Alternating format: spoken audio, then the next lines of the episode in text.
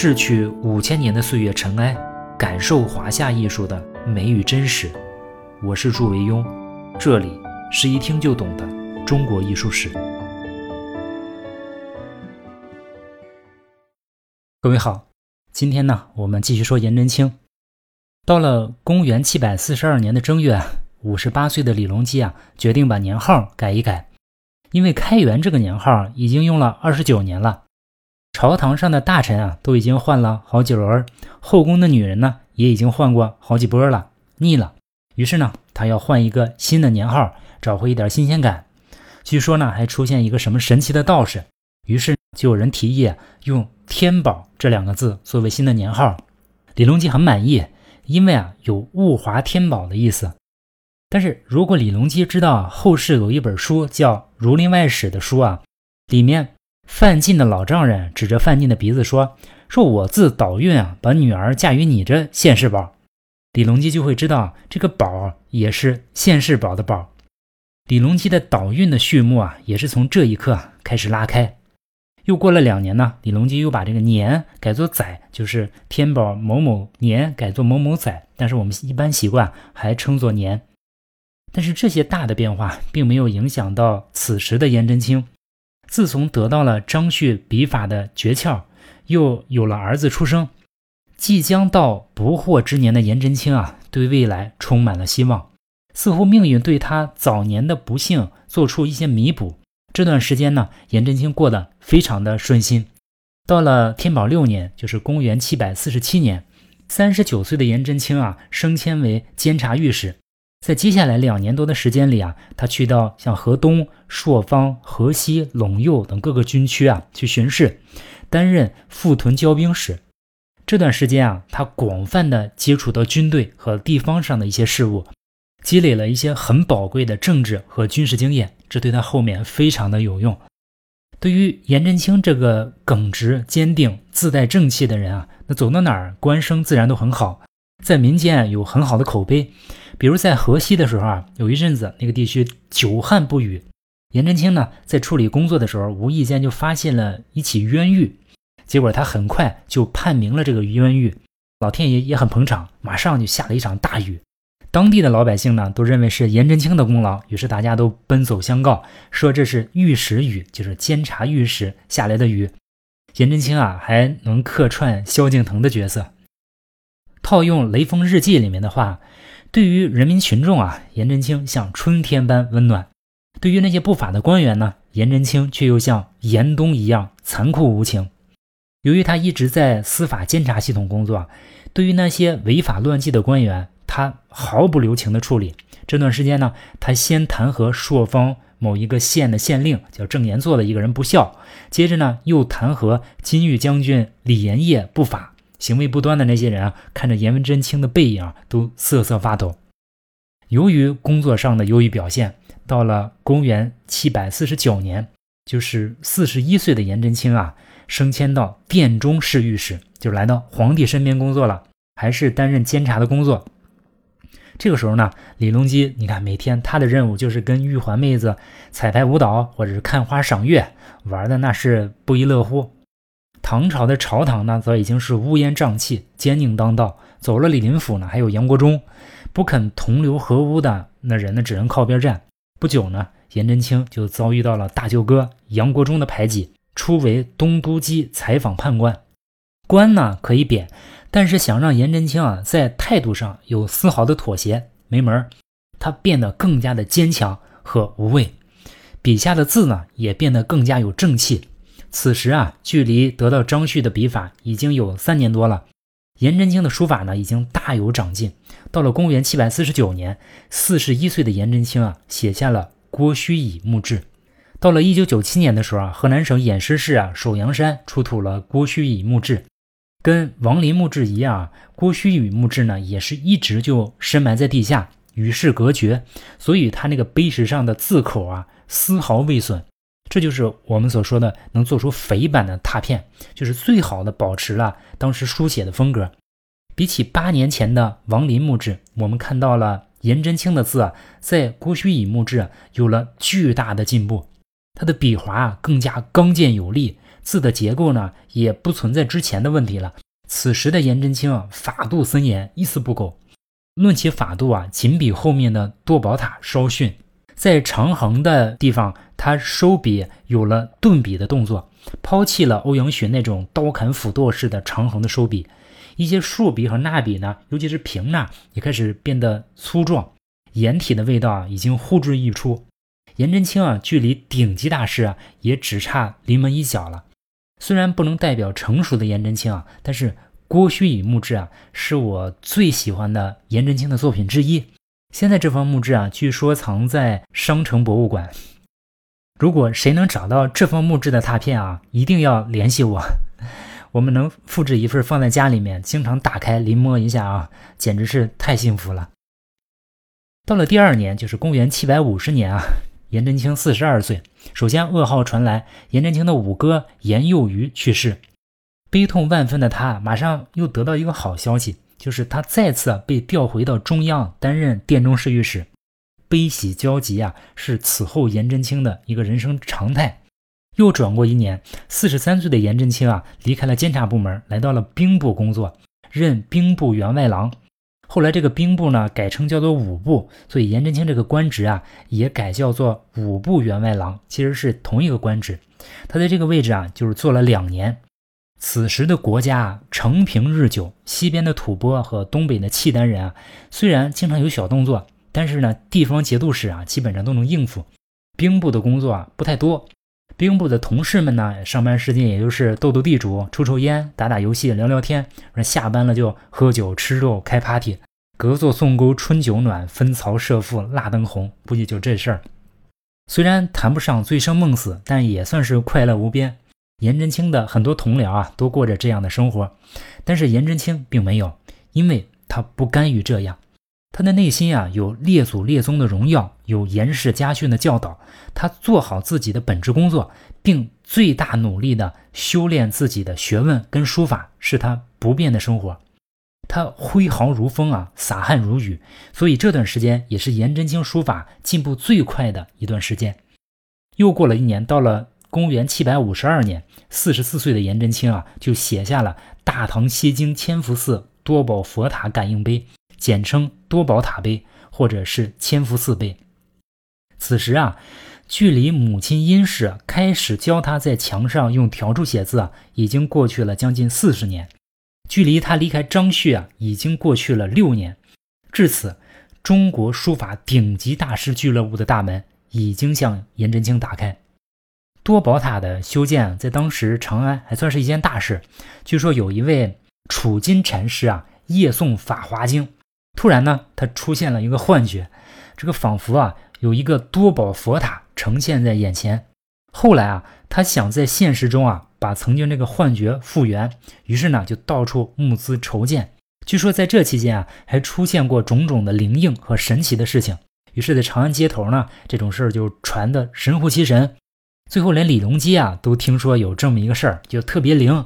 为了求福报呢，李隆基竟然也出了钱，估计是想着在佛家这面也入一份股，买个保险，保住他的温柔富贵乡。皇帝呢，既然都出钱了嘛，这事儿就好办了。前后花了四年时间，到了天宝十一年，就是公元七百五十二年的时候，这个佛塔就落成。此时的颜真卿的书名已经在两京传开。于是呢，楚金禅师啊就请当时任五部员外郎四十四岁的颜真卿啊来写这个碑文，请另外一位书法家徐浩啊来题写碑额。据说当时还请了一个刻碑的高手，一个叫史华的人来刻这个碑。多宝塔碑落成之后啊，几经辗转，今天呢就保存在西安碑林。由于它的石料非常好，当时那个刻字刻的也刀口很深，所以经过一千多年的锤踏。到如今啊，这个碑石的品相还是非常好的。我们看多宝塔碑的书法风格，已经完全是严氏的气息，再也没有像之前的欧与楚的那种初唐的面貌。它的结字和笔法都有了质的差异。结字上呢，它抛弃了之前延续欧阳询的那种瘦高的特点，它结体宽博，整体字形啊呈正方形。当然，更主要的变化呢，还是来自于笔法。汉字的特点是多数字啊，它横划多，竖划少，但是之前的楷书大家处理横竖啊，还算是比较匀称，所以这个字啊才会显得瘦高，因为它横划多嘛。但是到了四十四岁的颜真卿这里啊，他把横划都适当的变窄，竖划都适当的加粗，这样就造成了字的这个高度下降。为了避免横划显得过于单薄，在横划收笔的地方，它都采用了重重的这个顿笔的处理，增加了这个横的分量。竖划变粗呢，也增加了文字的雄浑和豪迈的气势，整个字看起来就端庄平稳、正气饱满。颜真卿的撇笔啊，跟前人比算不上有什么变化，但是捺笔的处理啊，都更加的肥大厚重。我告诉大家一个小技巧啊，看到一幅颜真卿的作品，如果没有落款，那就可以根据他捺笔的姿态来做一个粗判。捺笔的笔法越古拙的。相对来说啊，就越靠后，就是总体有这么一个趋势。多宝塔碑还有一个大的特点，就是法度森严。在颜真卿的众多作品中啊，我觉得多宝塔碑几乎是最森严的。在之前的作品，因为能力问题啊，法度不够；之后的作品呢，随着性情发挥的成分越来越大，逐渐呢重性情，开始轻法度。也正是这个原因啊，所以很多人建议初学颜真卿啊，从多宝塔入手。比如董其昌就说过，说于十七岁学书啊，初学多宝塔这块碑啊，与颜书的其他的楷书碑石相比啊，法度森严，并且存字较多。我也推荐我们如果初学颜真卿啊，应该从多宝塔或者是郭虚乙墓志这样的字开始写。我们不是太赞成学颜直接学晚年的颜真卿啊，特别是一些小孩子学书法，对于那种古拙的感受啊，不是小孩子能体会的。它只是描起来形似啊比较容易。到了天宝十二年，就是公元七百五十三年，颜真卿四十五岁，担任五部员外郎已经两年多了。照着这个思路发展，如果不出意外，那颜真卿也将在学问和人品两方面获得属于他的名声。我们在翻阅史书的时候呢，偶尔可能也会发现，曾经有一位精通书法的官员，他的名字呢也会被列在一长串荣耀祖先的后面。但是显然啊，老天爷已经厌倦了这样的安排。写出了多宝塔的他，受到了长安城人的热烈追捧。颜真卿似乎要成为朝廷中冉冉升起的政治新星。不过这一切呢，都没有逃过大舅哥杨国忠的眼睛。没有对比就没有伤害嘛。那个奸邪小人最看不惯别人获得好的声望。除此之外呢，他发现这个颜真卿怎么回事儿？天天抄自己运气，老远呢就对着自己攥拳头，看着就讨厌。于是呢，就找个机会把颜真卿外放去河北啊，担任平原郡，就是今天的山东德州一带啊，去做太守。这个任命啊，对于颜真卿的仕途啊，不算是一个太大的打击。我们甚至会替他庆幸啊，说再也不用常常见到那个风花雪月的皇帝，颠倒黑白的弄臣和乌烟瘴气的朝堂。但事实上，这件事情对颜真卿是一个非常沉重的打击。颜真卿亲眼看到了这个表面繁华如火的盛世的外衣下，包裹的却是一副腐烂肮脏的躯体。他看懂了这个国家病了，并且心急如焚。他试图改变这样的现状，但是权臣的阻挠、皇帝的颓废，让他看不到任何希望。当他想做一些力所能及改变的时候啊，杨国忠呢却把他一脚踢出了中央。他多年来从书本里学到的修身齐家治国平天下的理论啊，在冰冷的现实面前几乎没有任何用处。颜真卿绝望了，那是充满悲愤的绝望。在之后的一年多时间里啊，在内心巨大波动的驱使下，我们见到了一个完全不一样的颜真卿。当他拿起笔啊，他再也没有心情去顾及法度和美感。从此以后，他的笔下只有孤愤和悲怆。他要用这些情绪为自己的内心铸造出一道正义的屏障，防止环境的侵蚀。到了天宝十三年，就是公元七百五十四年，四十六岁的颜真卿啊，担任平原太守的第二年，因为这个平原郡啊属于安禄山的辖地。他呢就派人过来巡视，此时的颜真卿已经隐约的知道安禄山可能要谋反，他与这些巡视的官员同游东方朔神庙，他当场呢又写下了这个东方朔画赞碑。我们看比起两年前的多宝塔碑，颜真卿的书法完全变换了另一副模样。全文似乎就是信笔写就，你看笔画雄强、古拙、悲壮，再也不见初唐楷书的面貌。一腔正气、无所畏惧和无所顾忌啊，充斥在字里行间，这才是我们更加熟悉的那个颜真卿。我想啊，与其说是颜真卿的书法发生了变化，倒不如说是此时啊，他已经变成了另一个人。他知道暴风骤雨即将来临，果然，一年之后，安禄山起兵造反。在正式登场较量之前呢，我们有必要再介绍一下安禄山。他本姓康，瀛州柳城县人，就是今天的辽宁省朝阳市。你看，离我家还挺近。呃，他是粟特族，其父早逝，其母改嫁突厥人安延彦，于是呢，他就改姓安。由于啊，他长期生活在胡汉杂居的地区，据说呀，安禄山精通九番语言。虽然我们也曾经传闻听说李白也能说多民族语言，我猜啊，恐怕是后人附会的结果。但是安禄山的语言能力啊，应该是货真价实，因为啊，他要生存。为了生存啊，安禄山的母亲啊，可以从一个粟特男人嫁给另一个突厥男人。同样为了生存，安禄山也可以从一门外语学习到另一门外语。这样呢，他可以到不同的部落去贩卖牲畜、粮食和皮毛。最终呢，掌握多门语言的安禄山并没有扩大经营规模，最终变成一个商人，因为他找到一份比贩卖牛羊更有前途的工作，就是当兵。从此以后啊，大砍大杀成了安禄山的生活。比起牛羊生意啊，他更喜欢这份工作，因为这份工作啊更能满足他的欲望。塞北虽冷，却是欲望的温床。由于战场表现总体算不错。安禄山呢，一路有惊无险的升迁，最终做到了一身身兼平卢、范阳和河东三镇节度使。耗子腰里别杆枪吧，那就有了打猫的心。再加上在朝中啊，确实有杨国忠一直给他穿小鞋，所以啊，安禄山终于要造反了。在唐朝的后半段啊，人人都沉溺于一种不真实的欢乐境地，没有人意识到噩梦已经悄然降临，除了颜真卿。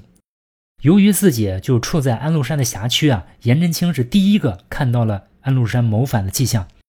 但是令他绝望的是，他几乎毫无办法。如果他把这个消息反馈给李隆基，那老迈昏庸的皇帝啊，一定会说他陷害忠良。颜真卿明白啊，你永远叫不醒一个装睡的人。颜真卿要面对的是一个艰难的选择：如果安禄山一旦有变，那是对抗还是顺从？他选择了前者。在做出这个决定之前啊，颜真卿只是一个普通的、倔强的、正直的官员，他并没有加入到某个政治利益集团，靠出卖良心和道德来找到一条晋升之路。他不断遭到上司凶狠的打压，下级无声的对抗，同僚冷漠的白眼。多数人啊，都会被生活眼前的困难和挫折磨掉棱角，只有极个别的人能从这种困难和挫折中保持自己的锋芒。区别在于你有没有一颗胸怀天下的心。没有人知道，在颜真卿这刚毅的脸庞后面藏着多大的梦想，坚强的身体里面有着怎样不屈的灵魂。颜真卿的准备工作开始了，没有朝廷的支持，没有同僚的呼应，更要命的是呢，还要提防安禄山的疑心。颜真卿啊，只能以阴雨不断为借口，暗中加高城墙，疏通护城河，招募壮丁，储备粮草。同时啊，为了麻痹安禄山，他每天呢还要跟朋友去驾船饮酒、吟诗作赋，做出一副歌舞升平的姿态。安禄山啊，确实疑心了。但是当从密探的口中得到这些消息之后呢，安禄山长长舒了一口气，认为颜真卿啊不过是个书生，不足为虑。到了天宝十四年，就是公元七百五十五年，颜真卿四十七岁，十一月初九，安禄山起兵范阳。安史之乱正式爆发。安史之乱对中国后来一千多年历史的改变是非常巨大而彻底的，甚至对我们中华民族的政府治理模式和人民文化心理结构的塑造都是革命性的。它对于中央和地方的关系，对文官和武将的关系啊，都造成了根本的影响。它使我们对于一些开放、包容、交流、融合这些原本认为无比正确的概念啊，都有了更多维度的理解和警惕。安禄山他自领十五万常年征战的虎狼之师啊，突然掉头杀向中原腹地。除了思想和物质准备不足之外啊，更不利的因素是战斗双方的人员素质。内地的百姓已经太久没有经过战争的洗礼，唐朝前期的全国府兵制啊，已经改为边疆募兵制。曾经参与过对外征伐的那些内地老兵啊，都已经开始拄拐了。没有像样的现役部队，也没有像样的预备役部队，临时拼凑起来的士兵啊，那是既拉不开弓，也骑不了马。这些没有经过鲜血考验的士兵，就是一群乌合之众。所以安禄山引兵南下，一路所向披靡，所过州县皆望风而降。从河北涿州到河南洛阳，安禄山十一月九日起兵，到了十二月二十日啊，已经攻陷了洛阳。那古代你想，没有坦克，没有飞机，没有高速公路，而且一路上还得攻城拔寨，四十天的时间能完成这么多事情，只能说明啊，就没有人抵抗。安禄山相当于武装上访兼组团自驾游，那就是吃着火锅唱着歌就把洛阳拿下了。河南河北啊大部沦陷。这个时候，颜真卿招募勇士上万人，在平原郡据城坚守。《旧唐书》里面说啊，当李隆基得知安禄山兵锋所指，河北降旗一片的时候啊，李隆基叹了一口气说：“河北二十四郡，岂无一忠臣乎？”但是当看到颜真卿的书信之后呢，就大喜，又对左右说：“说朕不知颜真卿形状何如，所为得如此。”意思是啊，我对颜真卿啊一点印象没有了，没想到他能做出这样的事情来。我猜啊，这是史官故意记下这样一笔，非常含蓄地告诉后人啊，晚年的李隆基究竟是什么状态。颜真卿在之前两次担任殿中侍御史，长期在李隆基身边工作。你看这个李隆基啊，竟然连颜真卿长得什么样都不知道，可见他的眼里啊，只有玉环妹子和大舅哥杨国忠，完全看不到勤勤恳恳的臣子和磨刀霍霍的将军。安禄山这样一口气就拿下了洛阳，正准备挥师潼关，却听说颜真卿啊在平原的声势越来越大，河北诸郡都蠢蠢欲动，于是呢，派。来亲信一个叫段子光的人，带着三颗洛阳抵抗官员的人头，叫李成、卢毅和蒋钦的人头啊，到河北各地去巡视，尤其是拿给颜真卿看。言下之意呢，就是说洛阳老子都拿下了啊，你一个小小的平原，别蹬着鼻子上脸，三个脑袋呢就是你的前车之鉴。等段子光把三颗首级送到的时候啊，颜真卿也没客气，直接把段子光拉下去腰斩，用他来祭奠烈士。誓师惧叛，没有首领的中国人永远是一盘散沙。但是只要有人出头，那就有人跟随。一时间呢，河间、济南、饶阳、景城、叶郡等等义军啊，纷纷归附平原，推颜真卿为盟主。据说合兵有二十万之众。颜真卿啊，还联络堂兄这常山太守颜杲卿，与平原啊形成犄角之势啊。据说河北十七个郡。同一天自动归顺朝廷，吓得安禄山不敢急攻潼关。朝廷一看这颜真卿还真能干，马上任命颜真卿为户部尚书、辅河东节度使李公弼讨伐叛军。不久呢，又加拜为河北招讨采访使，官职呢就是空头支票，除了拱本费啊，几乎没有任何成本支出。你看，倒是生态环保这些东西啊，不会给他带来任何实质的支持。颜真卿知道。为了遏制住贼势的蔓延，他用尽了几乎所有可以想到的方法，团结一切可以团结的力量。比如，为了督促贺兰继明卖力啊，颜真卿把河北招讨使让出来，让给他做。为了团结刘正臣呢，颜真卿让自己十岁的儿子颜颇去做人质。颜真卿站在城头，北风如刀吹向他刚毅的脸庞，黄沙泛起，掠过他残破的衣裳。此时啊。反贼的大军就在城下颜真卿最终能成功吗？我们下次再说。好下周见。烟起江山北望龙卷马长嘶剑气如霜心似黄河水茫茫二十年纵横间谁能相抗？长刀，所向。多少手足忠魂埋骨他乡。可惜百死报家国，忍叹息更无语，血泪满眶。